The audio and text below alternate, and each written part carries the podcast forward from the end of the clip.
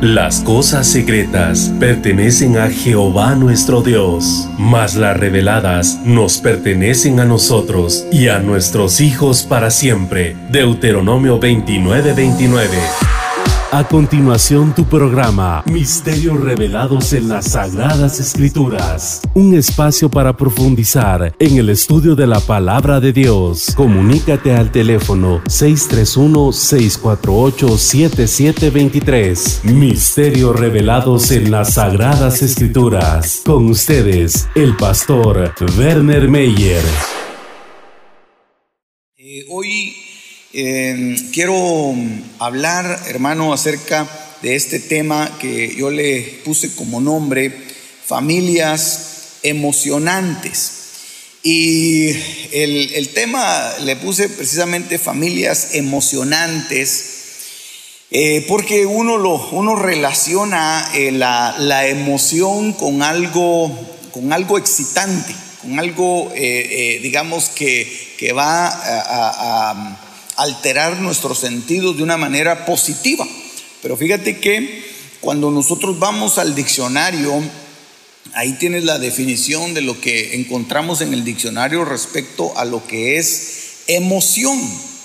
Y dice que la emoción, según esto, dice que es una alteración del ánimo intensa y pasajera.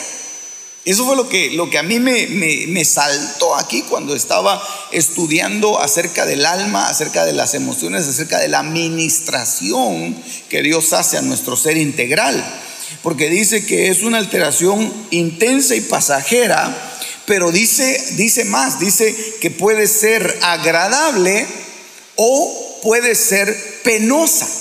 Entonces no solamente puede ser positiva, sino que puede ser también de una manera negativa. Entonces no necesariamente algo emocionante es algo, es algo bueno. Algo emocionante puede ser algo, algo malo y algo muy, muy malo. Y, yo creo que vamos a platicar hoy acerca de eso, algo muy, muy malo para poderlo convertir en algo muy, muy bueno. Eh, pero dice el diccionario eh, que es agradable o penosa que va acompañada de cierta conmoción somática. Es decir, que va eh, y se va a reflejar de alguna manera en un comportamiento.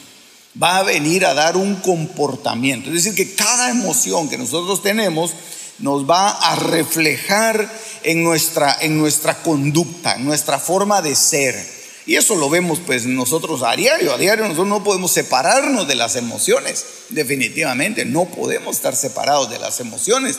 A veces estamos contentos, a veces estamos eh, tristes, a veces tenemos temor, a veces tenemos eh, un sobresalto, eh, bueno, tantas emociones, son, son, son cientos de emociones que hay en nuestra alma y entonces eso se refleja de alguna manera en un comportamiento que nosotros vamos a tener. Pero démonos cuenta que esto es un comportamiento temporal. Por eso es, que le puse yo esta definición aquí en, el, en, el, en la pizarra, porque dice que es una alteración del ánimo pasajera. Es decir, que va a estar un momento, pero que, que va a pasar. Por eso se llama pasajera, ¿verdad? Porque viene se, pone, se aloja en nosotros, pero después se va. Y después vuelve a venir otra vez y se vuelve a ir, pero, pero el, el, digamos, las emociones, las emociones son así. Por eso es tan, tan tremendo que nosotros no podemos eh, vivir con base en emociones, porque si nosotros estamos viviendo con base en emociones, al final de cuentas vamos a tener reacciones pasajeras y cualquier situación que nosotros vivamos nos va, nos va a confundir nos podría confundir y, podemos pensar que es algo genuino que viene de parte de Dios, pero, pero, es, pero es algo pasajero. Es algo, eh, digamos, por ejemplo, digamos, alguien se sube en esos juegos mecánicos, ¿verdad? Y que da un montón de vueltas y, y entonces uno empieza a sudar y, la palpitación del corazón, ¿verdad? Y empieza a acelerarse, pero, pero se baja uno de esa, de esa máquina y, se, se le pasó. Simplemente se asustó un momento. Entonces, a veces eh, eh, vienen situaciones a la vida del hogar y a la vida de la casa que son situaciones pasajeras, que no podemos nosotros catalogarlas como algo genuino o como algo en lo cual nosotros podemos fundamentar nuestro hogar. Nosotros no podemos fundamentar nuestro hogar en algo pasajero. Digamos, nosotros no podríamos fundamentar nuestro hogar en una emoción. Porque imagínate, si nuestro hogar está fundamentado en una emoción, si quitan la emoción, se desarma el hogar. Entonces no podríamos nosotros tener un hogar bien fundamentado. Digamos, y eso es, y eso es algo tremendo porque, porque hay muchos hogares, hay muchos hogares que han sido eh, establecidos a través de emociones. Hay, hogares que han sido, que se han formado a través de emociones. Hay hogares que, que, el hombre se llegó a enamorar tanto de una mujer porque la veía eh, eh, digamos, tal vez la, conoció en la escuela o la conoció en la universidad o la conoció en, la, en, la, cuadra, ¿verdad? Y la veía pasar todos los días y la miraba cómo, cómo, cómo se conducía y cómo ella caminaba y entonces se llegó a emocionar, se llegó a enamorar Nunca la llegó a conocer, sino simplemente llegó, se enamoró y le declaró su amor y estaba tan emocionado. Nunca la llegó realmente a, tratar en, su forma de ser, en su conducta. Y entonces cuando no, cuando no hay, digamos, un conocimiento eh, eh, profundo en el alma de la otra persona, muchas veces eso es simplemente algo pasajero, es una emoción temporal, ¿verdad? Y por eso es que, digamos, a veces eh, hay eh, situaciones en la vida de, los, de los jóvenes, ¿verdad? Principalmente, que se enamoran de, de un actor de televisión ¿verdad? Se enamoran de una actriz y, tienen su, un póster, tienen una foto grande de, ese personaje y, su corazón está ahí, pero, pero ya cuando son grandes, ya cuando se han casado, han formado un hogar y, vuelven a ver la foto, dicen, mm, pero miren pues en lo que yo me estaba fijando, ¿verdad? Pero miren pues lo que yo, lo que yo tenía como algo eh, tan, valioso, digamos, fue una emoción. Fue simplemente una emoción. Entonces por eso yo le puse a este tema familias emocionantes, porque hay familias que vienen y con base en emociones es que viven. Y por eso es que hay constantemente separaciones y después volverse a juntar. Después se vuelven a separar y se vuelven a juntar. Dice, cuando estoy contigo no te soporto, pero cuando no estás me haces falta. Entonces es, contradictorio muchas veces, ¿verdad? Eh, pero ¿por qué? Porque hay una emoción y tenemos que aprender a, manejar esa situación en nuestra alma y eso es complicado. Definitivamente es complicado porque las emociones vienen y saltan. Uno no sabe cuándo se, se va a emocionar, ¿verdad? Uno no sabe cuándo se va a emocionar. Digamos, uno, uno sale a la calle y de repente va caminando y se le aparece un, perro ladrándole, ¿verdad? Y entonces uno, y vino una emoción, uno no sabe que, uno no sabía que esa emoción iba a surgir. Entonces muchas veces en la casa vienen emociones y uno tiene que, por el espíritu y por la palabra, empezar a trabajar en esas emociones para que esas emociones no nos, no nos eh, desequilibren nuestra casa. Entonces fíjense que esta otra definición, yo le puse ahí dos definiciones, la otra definición dice que es un interés generalmente expectante, con que se participa en algo que está ocurriendo. Entonces algo está pasando y surge una emoción. Algo está sucediendo y muchas veces esas emociones son generadas por, por la por la mayoría de la gente que está a nuestro alrededor. Digamos, por ejemplo, va alguien a, un, digamos, a un concierto cristiano. ¿verdad? Tal vez nunca ha ido a la iglesia, tal vez ni siquiera es, convertido, pero lo invitan, le dice, venite con nosotros, vamos a, ir a escuchar a un, a un grupo de, moda, ¿verdad? Cantan bien bonito. Y entonces le compra su entrada, lo meten al evento y lo, y lo sientan y entonces ahí están todos. Y cuando empiezan las luces, empieza la música y, entonces se ponen todos de pie, empiezan a gritar. El hombre eh, eh, no puede permanecer aislado de eso. Aunque él no sepa qué es levantar las manos, gritar, saltar, nunca lo había hecho, pero lo empieza a hacer. Lo empieza a hacer y más si el, director le empieza a decir que, le, que se levante de su lugar, que empiecen a danzar, que empiecen a tomar a alguien de la mano, él la agarra. Y, eso es algo emocionante, eso, algo, eso es algo que, que, que toca nuestra alma. Y no podemos nosotros separarnos de eso, ¿verdad?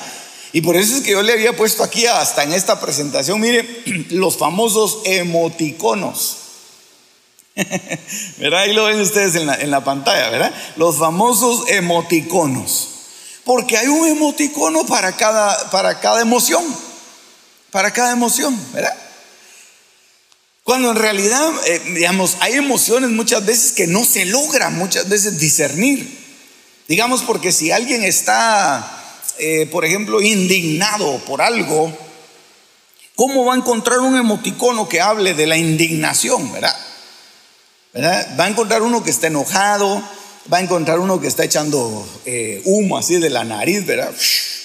Va a encontrar eh, otro que está con los dientes así, pero, pero en realidad no, no muestra realmente, o sea, no se puede eh, describir gráficamente lo que es una emoción.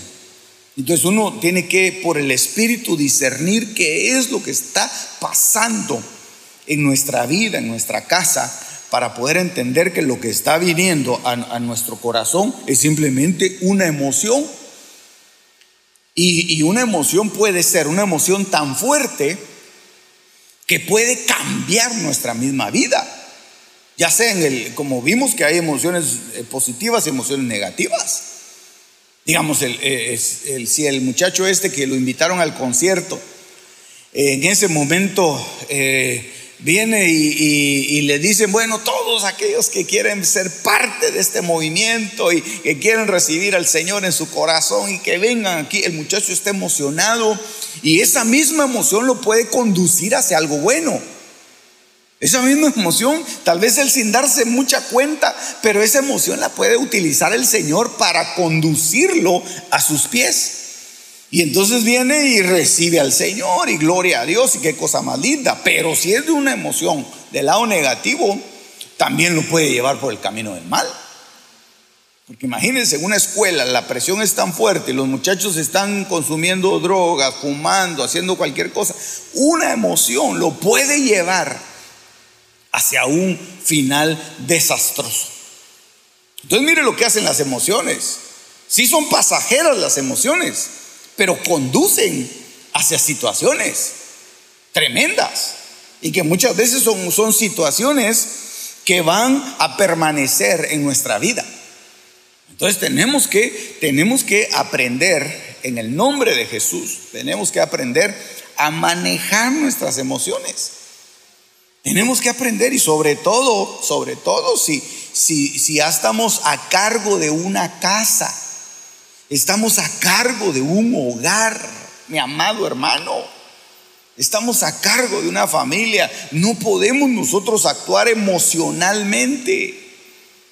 No podemos, tenemos que, pedirle al Señor para no ser eh, eh, fácilmente movidos por, una, por un eh, sentir pasajero, por un sentir momentáneo, que puede ser una emoción que nos lleve hacia, hacia un barranco una emoción que nos va a conducir hacia algo malo.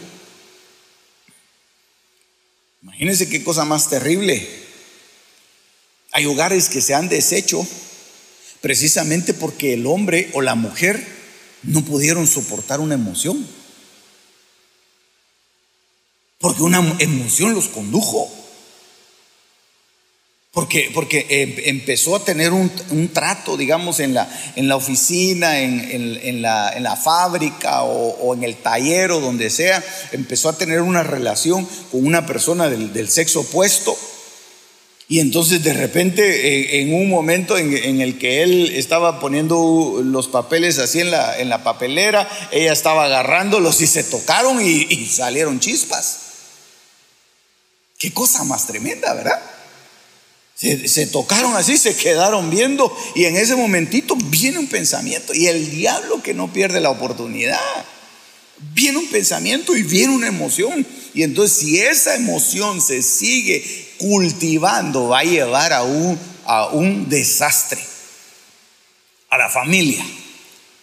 Va a llevar a un desastre. Y eso, y eso nosotros lo, lo podemos ver en la palabra. Cuando, digamos, qué pasaría en el corazón de, Salomón, que fue el, rey más sabio, qué pasaría en el corazón de él que se dejó conducir hacia donde sus esposas se lo llevaban. Ellas querían rendirle culto a, Baal, ahí había un, un, altar de Baal. Ellas querían rendirle culto a Astarot, habían altares para Astarot habían cultos para los sidonios, tenía mujeres sidonias que le rendían culto, y ahí va él a construir, a construir, a construir. ¿Por qué? Porque, porque él no logró dominar eso. Y su padre David también pecó en el, en el asunto de Betsabé. ¿Por qué? Por, por algo emotivo, por una emoción, por algo temporal, por algo pasajero. Mire qué cosa. Por eso dice la emoción, alteración del ánimo intensa y pasajera. Porque si no es intensa, no es, no es emocionante. Si no es intenso, no es emocionante. ¿Verdad? Usted no va de viaje y dice, ¡ala, qué emocionante estuvo el viaje! Si estuvo, eh, estuvo durmiéndose todo el viaje. ¿Verdad? Dice, pero, pero qué rápido llegamos, pero estuvo emocionante. No, se durmió y tal vez su sueño estuvo emocionante, pero el viaje no. El viaje no. Entonces, eso, eso es, digamos, eso es una de, de, las cosas que tenemos que ver. Las, las emociones son intensas y por eso hay que aprender a dominarlas. Por eso hay que aprender a dominarlas. Entonces, yo le voy a hablar hoy de una de esas emociones y que viene a nuestra vida en una condición que muchas veces nosotros no nos imaginamos que va a surgir. Pero en el nombre de Jesús que podamos nosotros eh, someterla y sujetarla a la obediencia de Cristo. Oiga como dice Efesios capítulo 4, verso número 31. Dice, quítense de vosotros, oiga, qué tremendo esto quítense de vosotros toda amargura. Ahí hay muchas emociones. Enojo, ira, gritería y maledicencia. Y toda malicia. Antes sed benignos unos con otros, misericordiosos perdonándoos unos a otros, como Dios también os perdonó. A vosotros, en Cristo Jesús. Aleluya. Entonces, mire, aquí eh, eh, yo lo, lo, encontré esto en una, en una versión que es la nueva versión, la nueva Biblia española que es una especie de paráfrasis que me gustó mucho la forma en que lo traduce este, este traductor. Dice, en lugar de decir, quítense de vosotros toda, toda amargura, dice, nada de brusquedades. Ahí, ahí habría mucho para, para hablar acerca de los matrimonios, ¿verdad? Porque hay matrimonios que son bien bruscos, hombre. Hay matrimonios que, que el hombre le, le, retuerce el brazo a la mujer, ¿verdad? Y le deja unos grandes moretones. A veces son juegos, son juegos violentos. Entonces, eh, podríamos hablar de eso, pero, pero déjeme seguir porque dice, nada de brusquedad, coraje, cólera, voces ni insultos. Destierren eso, dice acá, y toda aversión. Entonces, de lo que está hablando acá, esta, este pasaje, Efesios 4:31, es de que hay una emoción y hay una situación que se puede presentar en nuestra casa y en nuestra vida. Yo les quisiera hacer una pregunta, sobre todo aquí a mis hijitos que los tengo presentes y a mi amada esposa, bella esposa. ¿Cuál es la pregunta? ¿Alguna vez ustedes se han enojado? No, ¿verdad? Aquí no nos enojamos. La familia pastoral no se enoja nunca.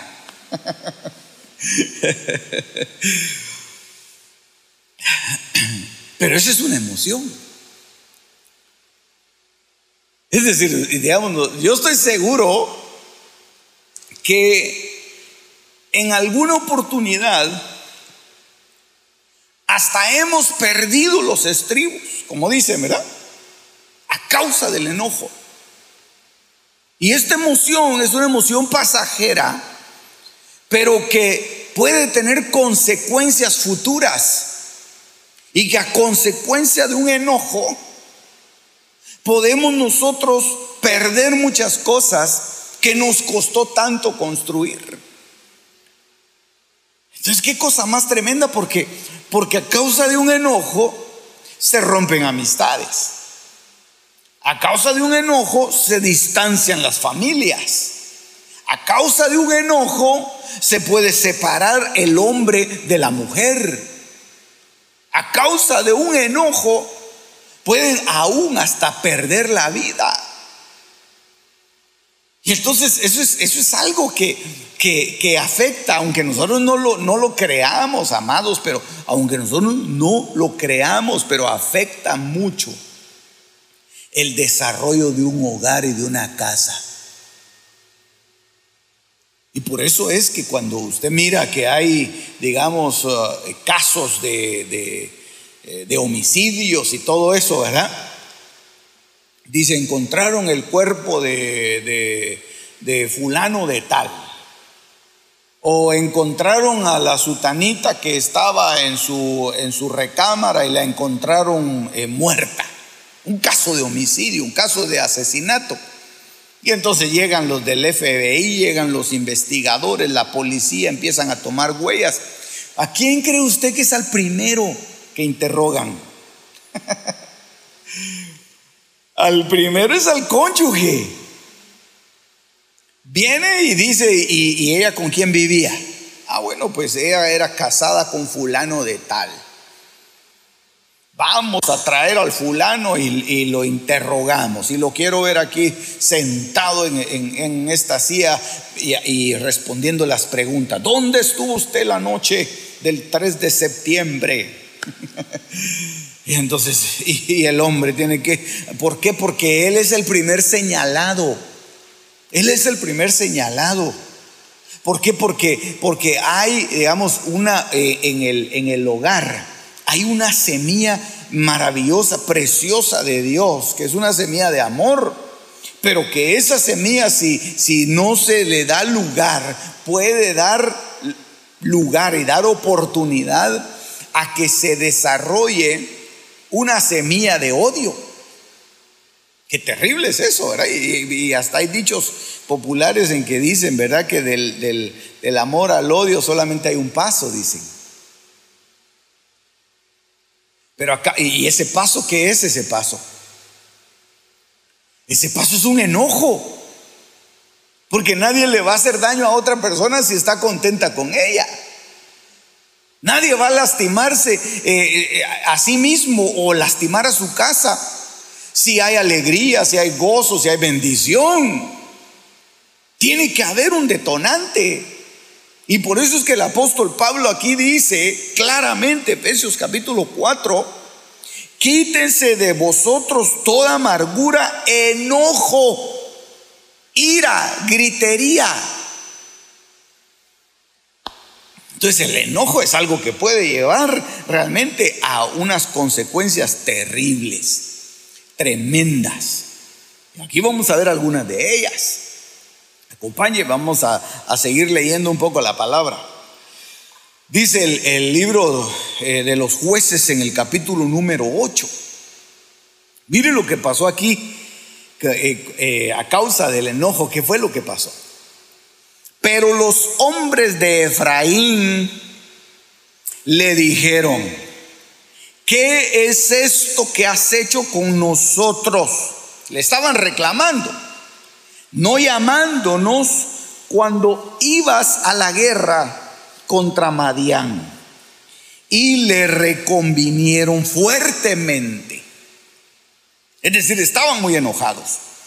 Dios ha entregado, le dice él en el verso 3, el 2 no lo leí, el verso 3, Dios ha entregado en vuestras manos a Oreb y a Seb, príncipes de Madián.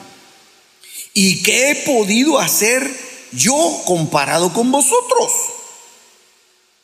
Entonces el enojo de ellos contra él se aplacó. Luego que él habló esta palabra. entonces aquí había, aquí había un problema. Aquí había un problema. Y es que yo lo quiero llevar hacia el hogar, hacia el matrimonio, hacia la casa. Porque fíjese que el pueblo de, de Israel había vivido de alguna manera sojuzgado por tanto tiempo.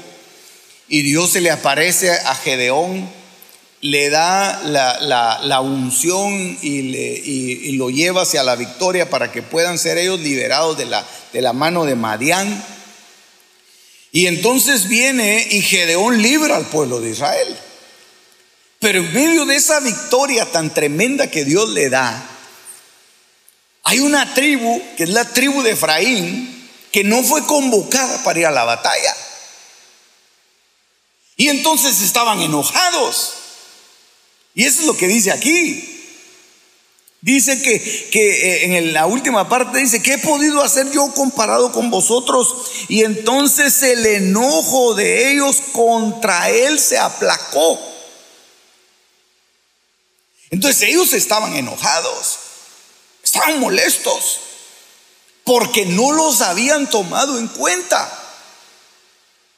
No los habían convocado para la batalla. Gedeón había ido a pelear solo. Dios le había dado la orden de que llevara 300 y fueron a pelear, derrotaron a Madián y estaban persiguiendo a los pocos que habían huido. Pero Efraín se enojó y le fue a reclamar y le dijo, ¿por qué hiciste eso? Y no me consultaste, no me tomaste en cuenta para esta victoria tan tremenda. Entonces, una razón por la cual pueden haber eh, enojos en la casa. Es porque no se toma en cuenta a la otra persona. Y la otra se enoja. Entonces, entonces el enojo, el enojo es justificado. ¿Por qué no me consultaste? ¿Por qué no me dijiste? Ahora que están de moda las, las transacciones electrónicas, las tarjetas y que toda la gente, toda la gente está comprando por, por online, por Amazon y todo lo compran por ahí, ¿verdad? ¿Por qué no me dijiste que habías comprado esto? Ahora me están rechazando la tarjeta. Ya no voy a poder pagar. ¿Qué te pasa? No sabes que no tenemos necesidad de eso, devolvamos eso. Entonces, entonces muchas, muchas veces la causa del enojo viene a nuestra casa porque no se nos toma en cuenta y, y nos sentimos ignorados. Qué importante es en un hogar el tomar en cuenta la opinión de otra persona. Qué importante es en una casa el que se escuche la, opinión y que se le pueda eh, llamar a alguien para decir, mira, eh, eh, hablemos, ¿qué vamos a hacer? es que muchos hogares fracasan porque ni siquiera, ni siquiera él, él sabe cuánto ella gasta o cuánto gana, ¿verdad? Si trabaja y, ella tampoco, al, contrario. Y cada quien se maneja independientemente como que fueran dos, como que fueran dos, eh, dos grupos, ¿verdad? Dos solteros viviendo, viviendo juntos.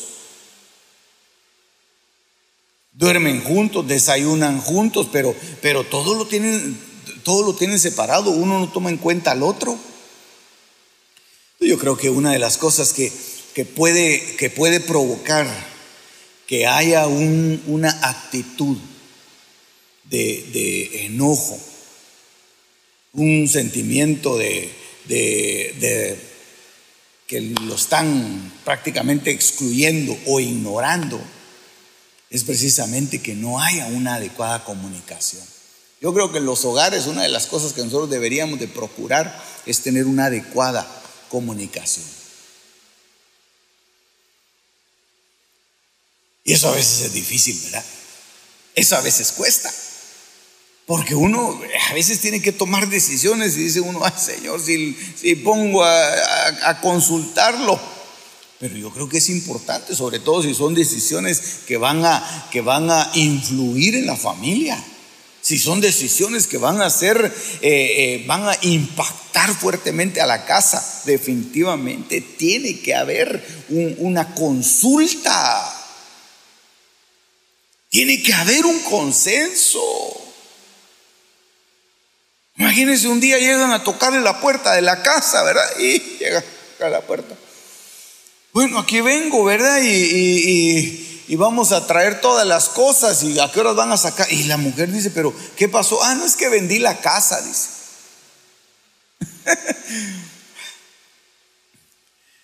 o de repente alguien entra y, dice, pero ¿y él quién es? Ah, es que le renté el cuarto ese a un muchacho. Ah, es que hice tal cosa. Ah, es que van a venir a, quitar esto. Eh, al final de cuentas, tiene, hay, una, hay una razón, hay una justificación para estar enojado. Viene la mujer a quejarse, ¿verdad? Pastores que mire, él no me cuenta las cosas. Pastores que mire, yo, yo, me mantengo enojada y por eso que usted me mira que yo siempre vengo al culto así bien bien brava, tal no me logra ver porque cargo la mascarilla puesta, pero estoy enojada porque, porque él no me cuenta lo que hace. No hace cosas malas, pastor, no hace cosas malas, pero, pero hace cosas que van a influir en la familia. Y no me toma en cuenta, me ignora completamente. Si él quiere hacerlas, pues que las haga y, y pero ¿para qué se casó conmigo entonces? si somos una sola carne. Entonces, entonces eso puede hacer, puede, puede, puede provocar que en la familia se asiente ese sentimiento de enojo. Y no que ella permanezca enojada todo el tiempo, solo cuando lo mira él, solo cuando está él presente, ¿verdad? Está muy contenta ella cantando sus coros y, de repente eh, eh, está él ahí, y una cosa enciende un fuego tremendo. Dice, pero ¿por qué estás así? Si tan contenta que estabas. Venimos del culto, venimos bien contentos y aquí me venís a alegar al carro, aquí me venís a alegar a la casa. Algo la tiene enojada. Es, un es algo pasajero, pero que se le va a ir manifestando y que al final de cuentas va a llevar consecuencias. Va a traer consecuencias. Por eso mejor sigamos el consejo del apóstol Pablo de Efesios 4, ¿verdad? Quitemos todo enojo, toda razón que haya para enojarse no puede uno a veces dejar de enojarse, ¿verdad? Pero, pero las cosas que podamos ir atendiendo. Las cosas que podamos ir atendiendo. Hay cosas que definitivamente uno se va a enojar. imagínense, uno sale y, encuentra su, su carro que lo lastimaron. O encuentra que le pusieron un ticket. O encuentra eh, que alguien le robó algo, se va a enojar. Eso definitivamente es así. Es un sentimiento, pero eso tiene que ser algo pasajero. No puede establecerse el enojo en nuestra casa. No puede ser que siempre estemos enojados. Siempre, ah, bravo, cualquier cosa. Parecemos como que como, como puros eh, pitbull. Enojados, enojones. Mire pues, dice segundo libro de Reyes capítulo 3, verso 26. Y eso es tremendo porque las consecuencias de un enojo pueden llevar más allá de lo que nosotros nos imaginamos, hermano. Cuando el rey de Moab vio que era vencido en la batalla, tomó consigo 700 hombres que manejaban espada. Oiga, ponga atención a la historia. Para atacar al rey de Edom, mas no pudieron. Entonces arrebató a su primogénito, que había de reinar en su lugar, y lo sacrificó en holocausto sobre el muro. Y hubo grande enojo contra Israel y se apartaron de él y se volvieron a su tierra. Ah, qué historia más terrible está. Qué historia más cruda está. ¿Por qué? Porque el rey de Moab había perdido la batalla. El rey de Moab se había enfrentado, aquí dice que estaba contra el rey de Edom, pero como ya no pudo seguir peleando la batalla y vio que iba perdiendo y vio que iba a perder todo, estaba enojado, estaba frustrado. Miren las consecuencias de un enojo. Miren las consecuencias de, un, de, una... ese ya no era enojo simplemente, eso ya era una furia. El, rey estaba enfurecido. Y entonces lo que hace es que agarra a su hijo, su mismo hijo. Qué cosa más tremenda. Y alguien pudiera decir, sí, pastor, pero es que acuérdese que estos eran los moabitas.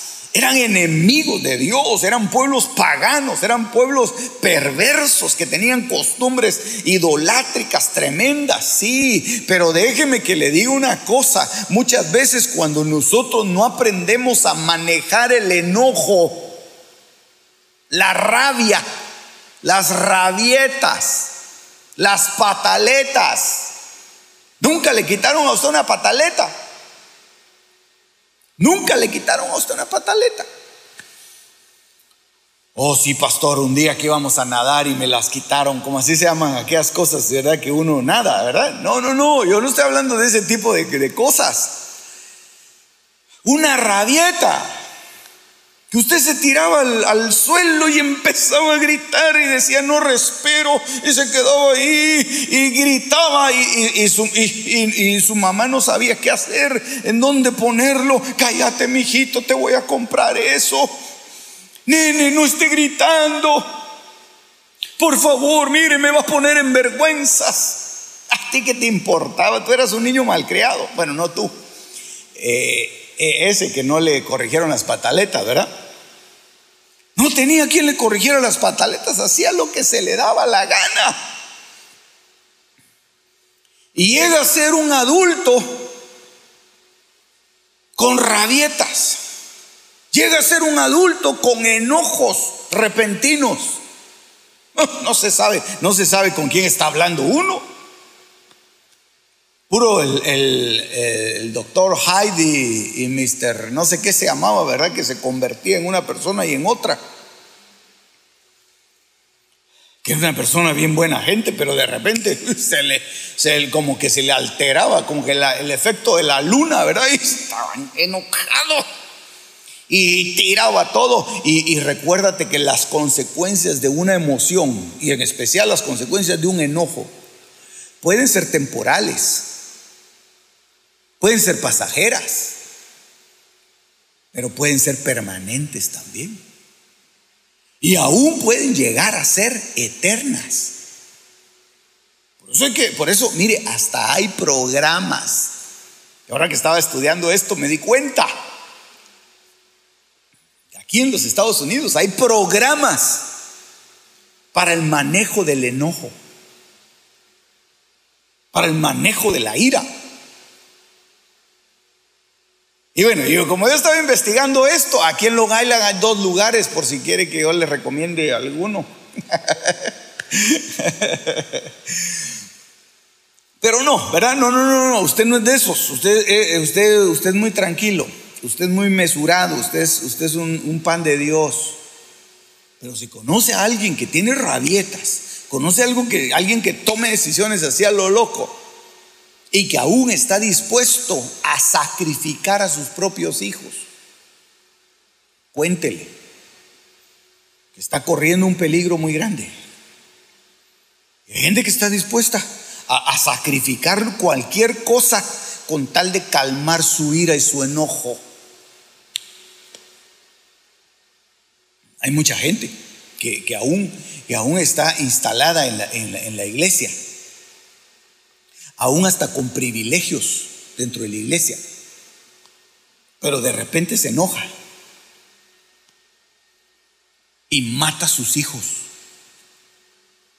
y se los lleva.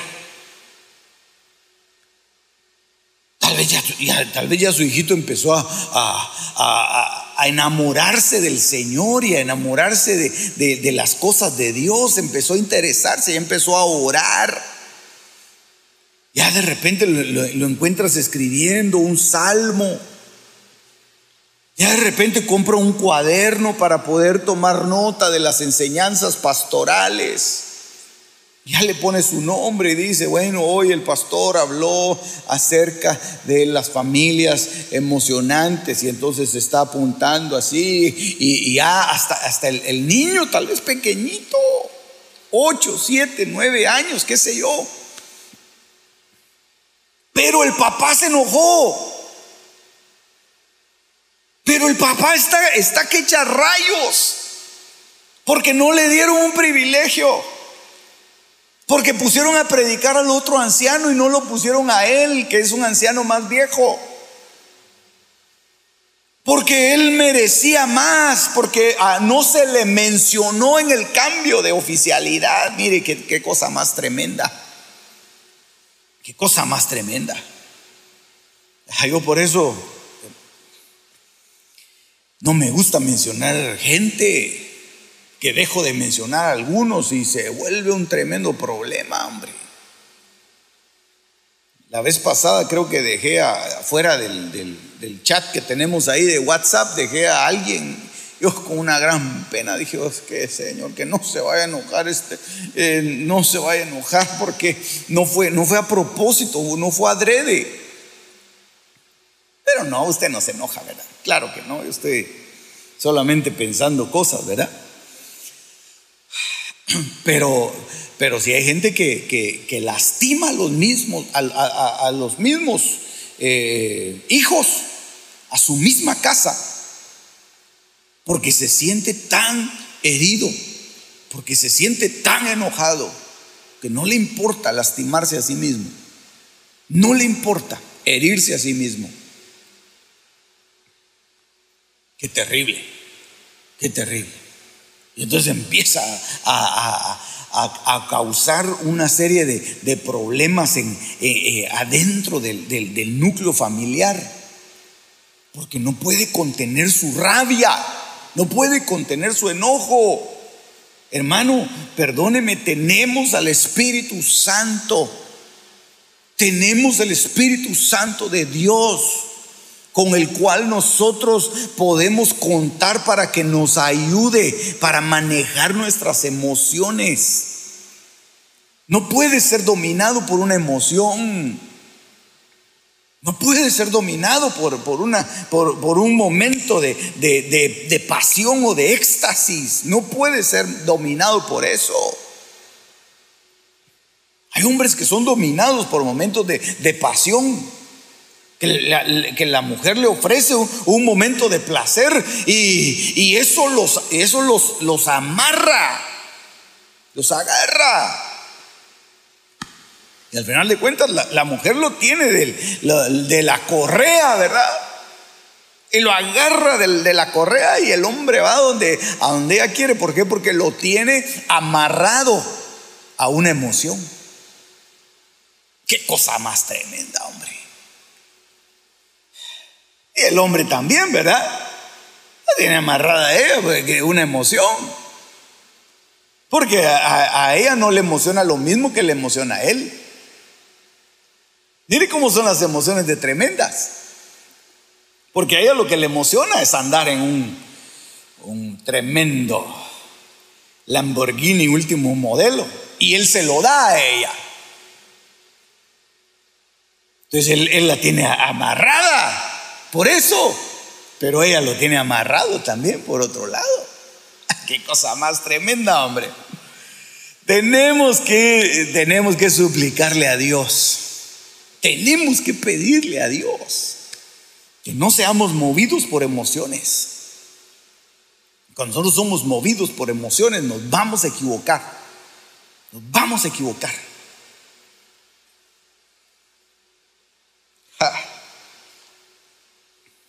Hay quienes manejan, hay quienes en, en, las iglesias, hay quienes manejan al pastor por emociones. Qué terrible eso. Lo manejan a través de sus emociones. Ay, pastor, no me vino a visitar. Ay, pastor, mire, que estoy, que me muero. Estoy en el hospital, venga a verme. No, le dio gripe, le dio flu. No, tiene un, problema que se, metió una, una, astilla así de, pedacito de, raíz en el, en el dedo y, ya se la van a quitar, pero está haciendo un gran drama, ¿verdad? Ay, pastor. Y, ahí tiene que correr el pastor, porque si no corre el pastor, entonces, entonces hay problema. Es un mal pastor que no da la vida por las ovejas. tremendo. Y entonces, entonces lo manipulan de esa forma. Hermano, perdóneme.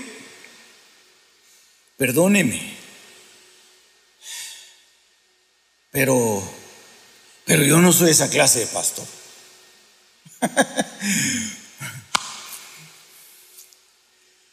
y yo, yo, le pido al Señor no ser un, un pastor emocionalista, que se mueve por emociones Y, muchos buscan eso, ¿verdad? Muchos buscan eso. Dicen, no, yo voy con un pastor que me, que me, que me abrace, que me apapache, que me esté sobando y que me esté hablando y que me diga palabras lindas y que todos los días me mande un pensamiento y que me aconseje personalmente y que me diga estas cosas que me dio. Perdóneme, no, no, no, no soy así. Y no lo va a encontrar en mí. Sobre todo si es una hermana. Si es una hermana que quiere venir y, pedir consejo, yo le voy a dar un consejo desde aquí mejor. Y el mejor consejo que yo le voy a dar es que vaya aquí con mi, con mi amada esposa. Y ella le va a dar un consejo mucho mejor y más acertado que el que yo le voy a dar. Yo voy a estar orando por usted de lejos. Pero acérquese con ella. Pero, pero, pero no tratemos de, de manejar nuestra vida con base en emociones. Base en emociones. No se puede mover usted por emociones. Y de la que estamos hablando hoy es una emoción tremenda.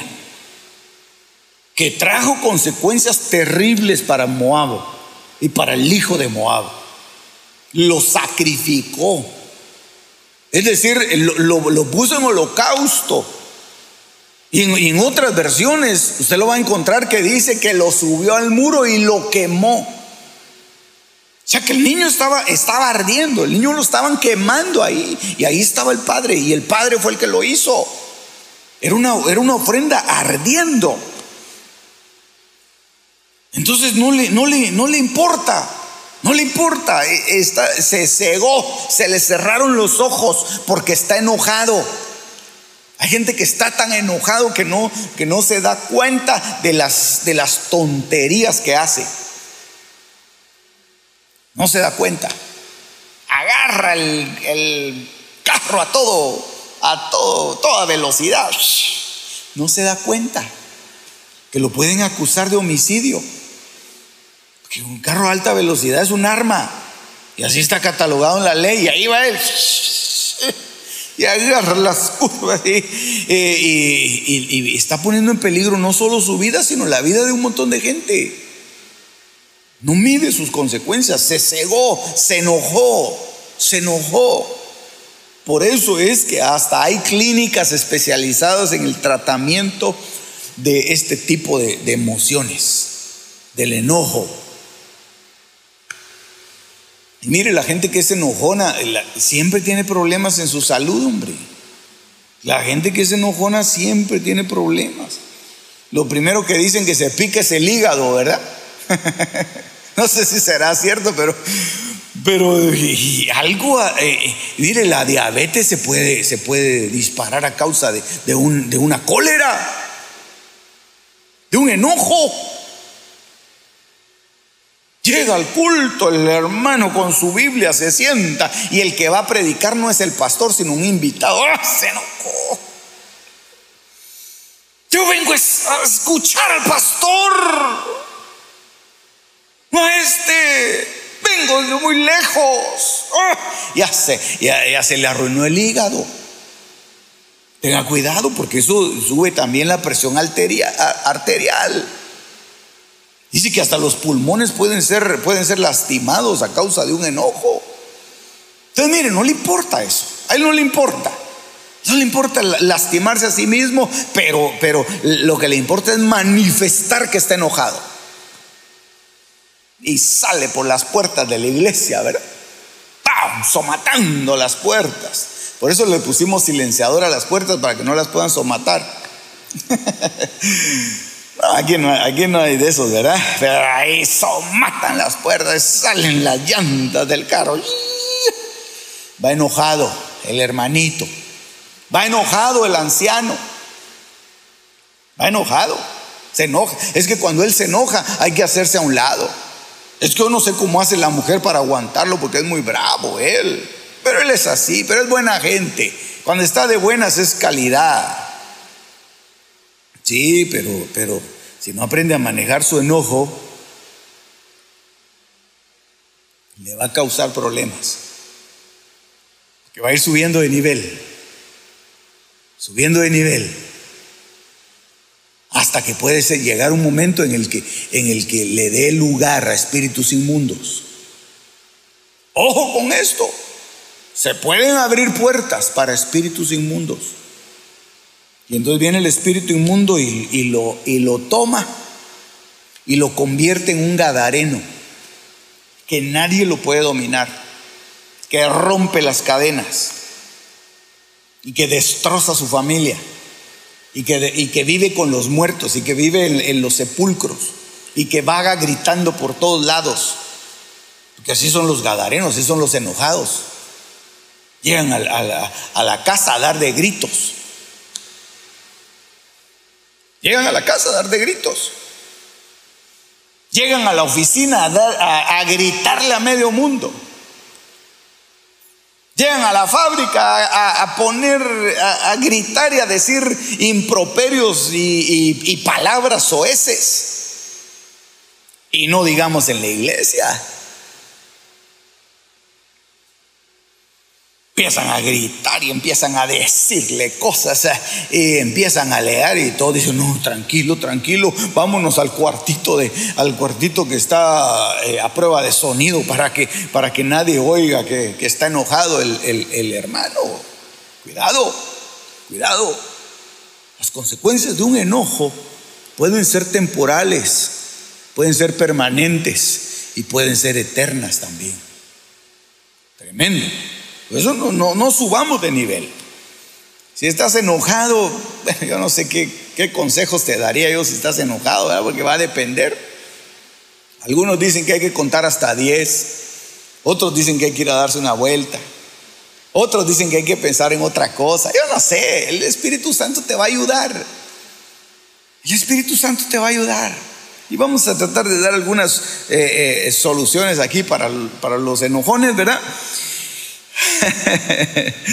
para poder manejar este sentimiento, que es más que un sentimiento, una emoción tremenda. Génesis capítulo 27, verso 43.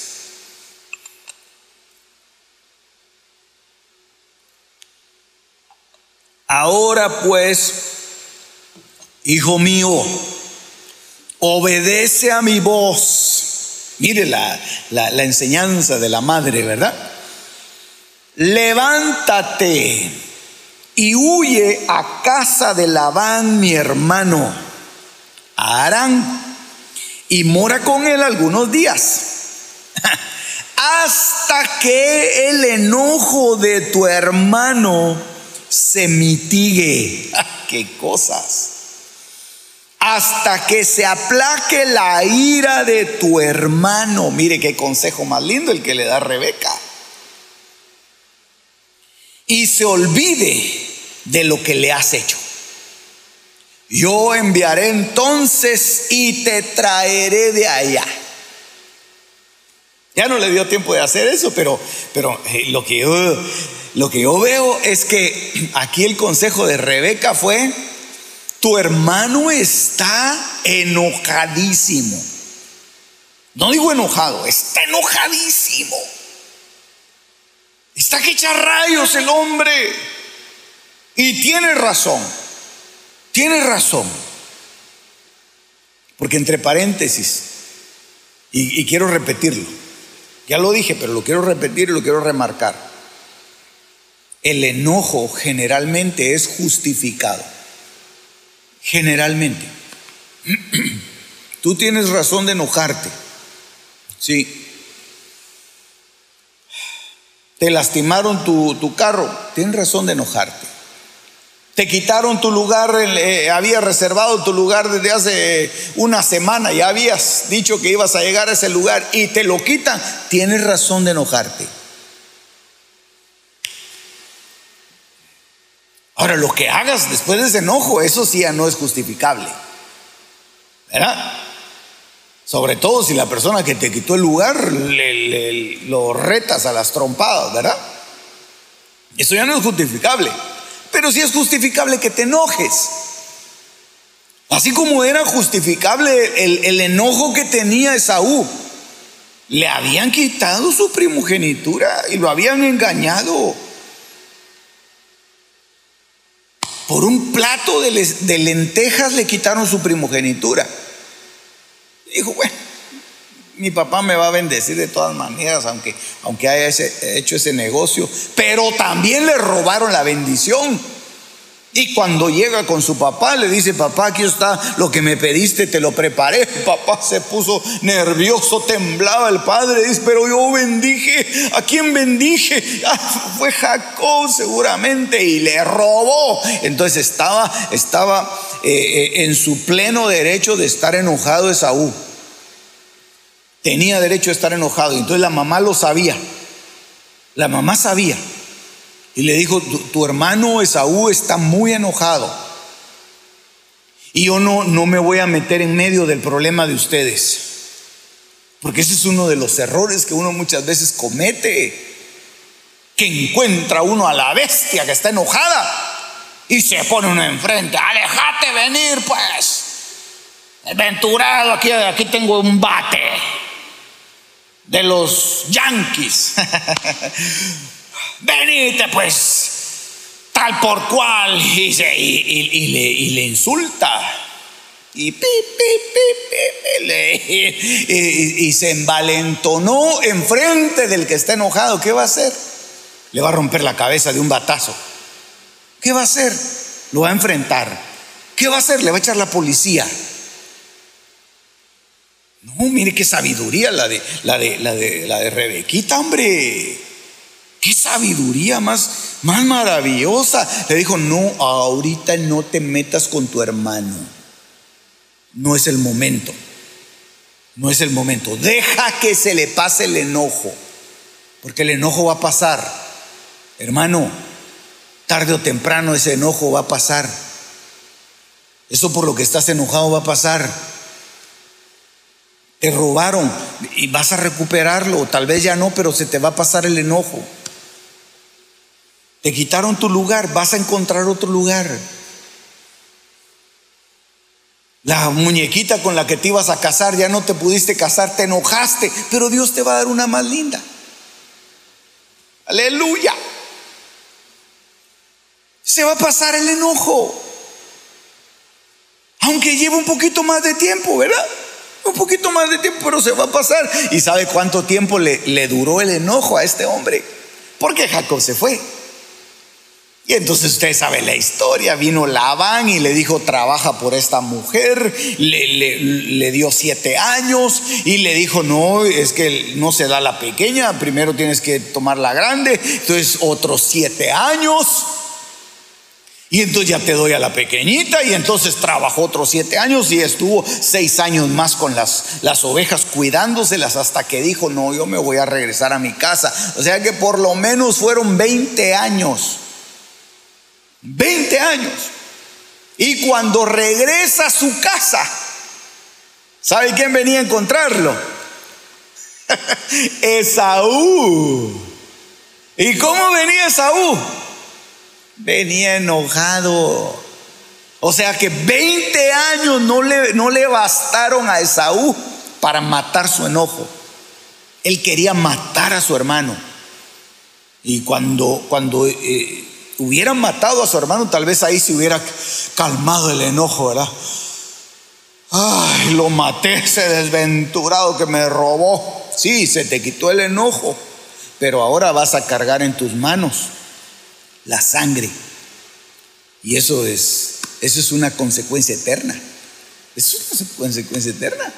Entonces, cuidado con el enojo. Puede durar el enojo. ¿Qué? Una hora, dos horas, un día. Yo no sé si hay alguien que pueda aguantar dos días enojado. O una semana, ¿verdad? Y pataleando y, dándose contra la pared. No, le va a pasar el enojo. Le va a pasar el enojo. Pero no te enfrentes con alguien que está, que está enojado. Eso es una lección para el, para el hogar. El tiempo muchas veces va a ir haciendo que ese, que ese enojo se, se, pase. Y Dios va a ir tratando a aquel que, que, es el culpable y como también va a ir tratando a aquel que está enojado. Porque Dios trató a, a Jacob en la casa de Labán. Lo trató de una manera como solo Dios sabe tratar a sus hijos. Ahí lo, ahí lo humillaron, ahí lo engañaron, ahí eh, lo acusaban de cosas que él no hacía, ahí él vivía arrimado, ahí él vivía mal, pero lo, pero lo trataron. Le trataron su alma, le trataron su corazón. ¿Por qué? Porque Dios es así. Porque Dios se encarga, cuando nosotros dejamos que Dios actúe, Dios se encarga de poner todas las cosas en el orden todas las cosas en orden como deben ser. Si estás enojado o, te hicieron algo malo, trata de, de, guardar silencio, cállate. Porque cuando uno está enojado dice cosas tontas, hombre. ¿Verdad que sí? Se le escapan a uno cosas que uno no debería decir. Ah, uno está enojado es que sos un tonto. Mira lo que hiciste. Sí, pero yo pensé que, yo pensé que el árbol iba a caer para allá. Por eso yo miraba que en las películas y en los documentales los árboles caen para el lugar donde se corta. No, mira, cayó encima de la casa. Sos un bruto desventurado. Eh. Pero se va, se va a pasar el problema. Se va a pasar el problema. Pero que, pero ya, ya dijiste lo que tenías que decir. Ya regañaste. El niño botó la, soda cuando estaba la visita ahí, se la tiró encima en el vestido. Ya lo regañaste, ya le dijiste, ah, niño, patantaco, decimos nosotros, ¿verdad? Ah, andaste para allá adentro, después te arreglo cuentas contigo. Ya te, ya, déjalo así, déjalo así, insultando al niño. No vas a ganar nada.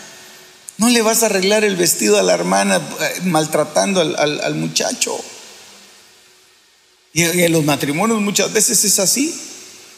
La mujer comete un error o el hombre comete un error o los niños cometen un error y se empiezan a decir cosas. Empiezan a decir cosas.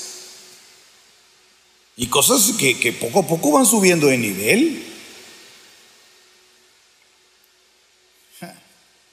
Imagínate. Bueno, yo pienso muchas cosas, ¿verdad? No lo digo todo porque, porque sí, me imagino yo que hay hogares en donde se dicen cosas terribles, además de palabrotas, porque a veces las palabrotas no hieren tanto como las palabritas así suaves, pero que van con, con un veneno tremendo, ¿verdad? Es que vos, puro animal salvaje. Y vos sos un ser unicelular que no piensa. No sé, cuando, cuando repartieron los cerebros, no sé, no sé dónde andabas vos. No llegaste a la repartición de, de cerebros. Es que bien me decían, ¿qué se puede esperar? ¿Qué se puede esperar de alguien eh? así como vos? Ah, está, enojado, está enojada y lo está lastimando, lo está hiriendo, tal vez en donde más le duele. Porque efectivamente, pues él, viene de, un pasado tremendo, ¿verdad? Tal vez efectivamente en, la casa de él o en la casa de ella había, habían problemas de los que él está haciendo referencia. Y, la está hiriendo o lo está lastimando porque está enojado. Dice, ah, es que tu raza le dice. Ah, eh". Pero y, a, ella o a él tal vez lo, lo lastimaban de esa forma cuando era, cuando era pequeño hablándole de su raza. Lo herían.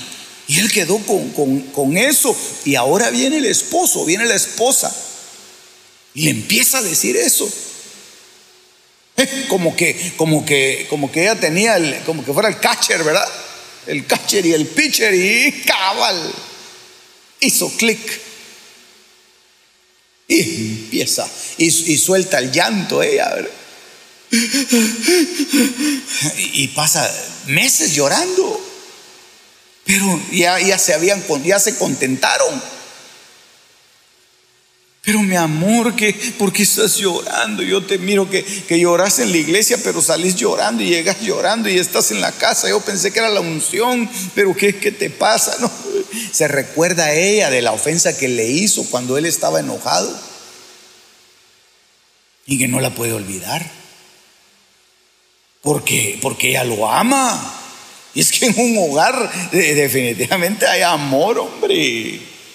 Aunque hayan, aunque hayan platillos voladores, pero se aman y están tratando de ir eh, eh, uniéndose más cada vez.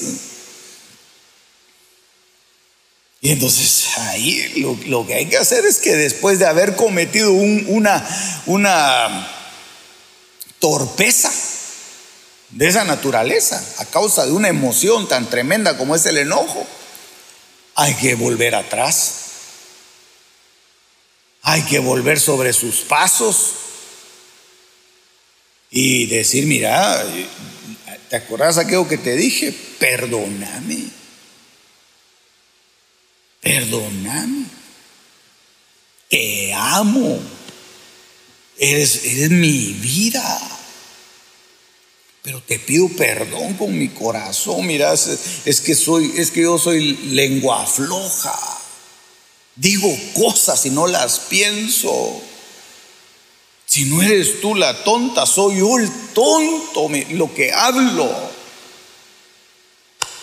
Pero estaba enojado. Perdóname, perdóname. Ya el pastor dijo que uno se puede enojar, ya viste, me enojé pero las consecuencias son tremendas. Entonces, entonces hay, que, hay que volver y empezar a borrar eso, empezar a borrar eso. Y eso va a, llevar tiempo muchas veces. Va a llevar tiempo, 20 años.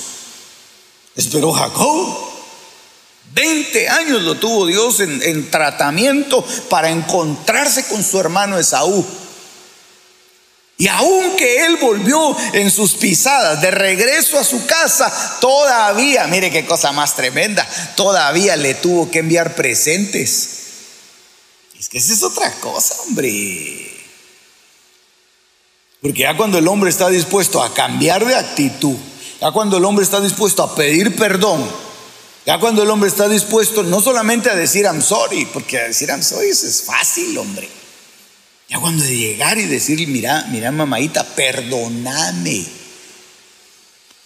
Aquí te traigo estas flores. y no las corté del, jardín del vecino, sino que son flores que, mira, son para ti, hasta tienen tu nombre ahí dibujado con rosas, para ti.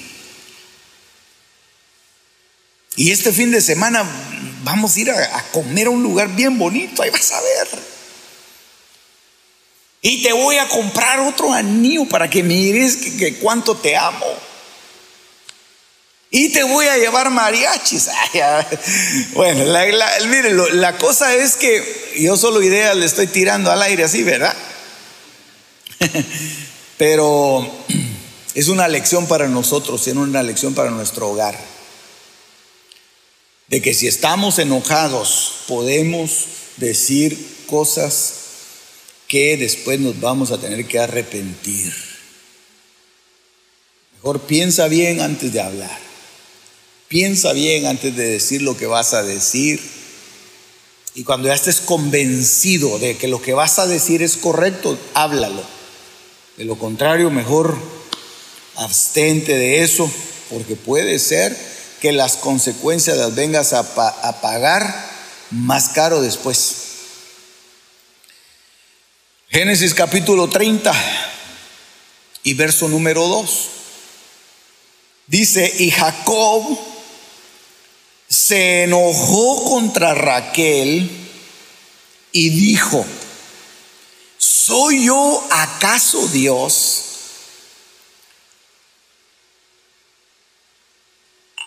que te impidió el fruto de tu vientre.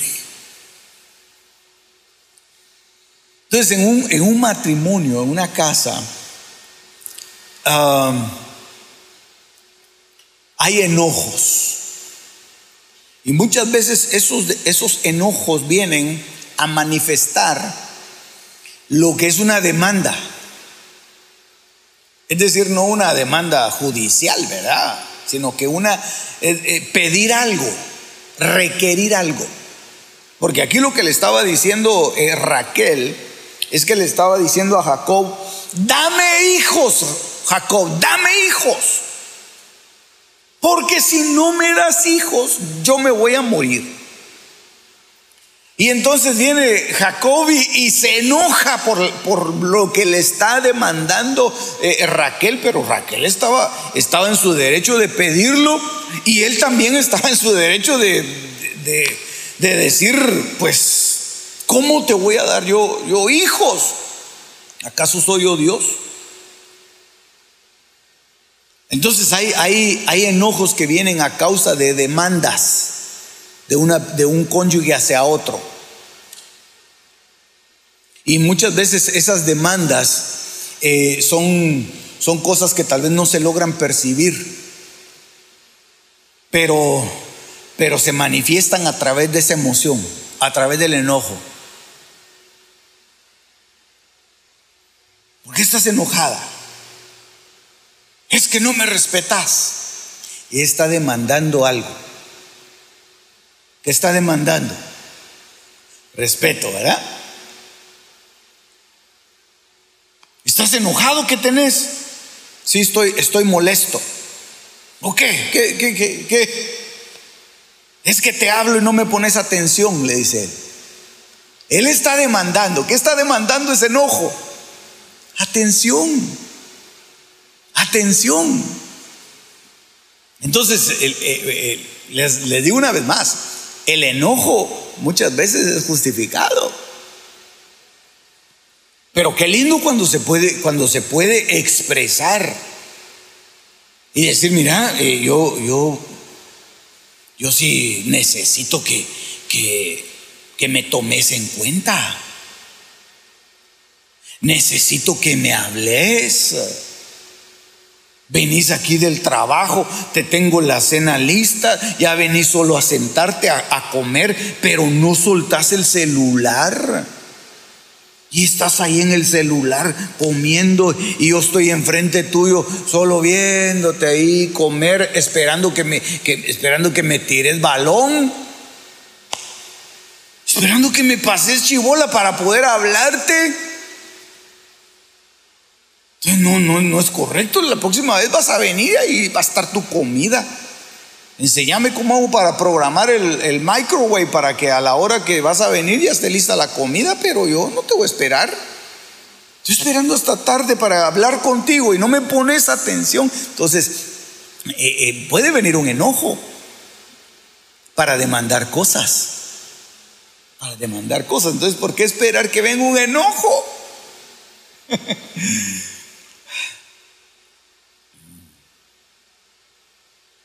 Hay quienes ya se acostumbraron, ¿verdad? Hay quienes, ya hasta, hasta por, por mensajitos se hablan en la mesa. ¿Cómo estás? Bien, gracias, le dice ella del otro lado de la mesa. ¿Cómo fue tu día? Oh, bien bonito. ¿Y el tuyo qué tal? ¿Por qué? Porque ya se, ya se acostumbraron a, a eso, ¿verdad? Pero yo creo que, que así no se manejan las cosas. Hombre. Entonces, la mujer necesita algo y el hombre necesita algo también. La mujer necesita ser cubierta, la mujer necesita ser amada. Y el hombre necesita atención, necesita respeto, necesita sujeción, bueno, necesita, honra de marido. Pero eso, eso es parte de lo, que, de lo que nosotros tenemos que ir eh, eh, aprendiendo acá en la palabra y para eso estamos platicando aquí. Jacob se enojó contra Raquel. Voy a ir a otro verso que está en Números capítulo 22, verso 27.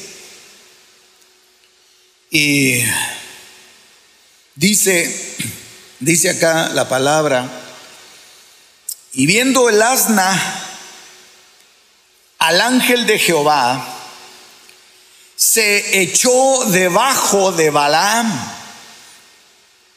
Y Balaam se enojó.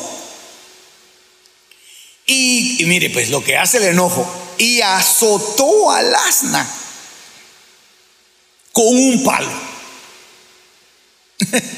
Entonces lo que hizo Balaam aquí es que a causa de su enojo golpeó. Y, yo estaba viendo lo que, ¿a quién golpeó? A la que estaba con él. ¿Por qué no, por qué no golpeó una piedra? ¿O por qué no dio patadas contra el muro? Sino que golpeó a su compañera de viaje.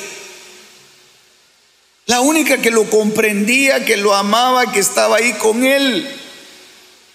Entonces, mire hermano, muchas veces, el, mire pues, eh, el matrimonio no es una persona, son dos. Ya sea el hombre o la mujer, no puede lastimar al único que lo está acompañando en este viaje. Imagínese el hombre recibiendo palo todo el día, ¿verdad? recibiendo golpes.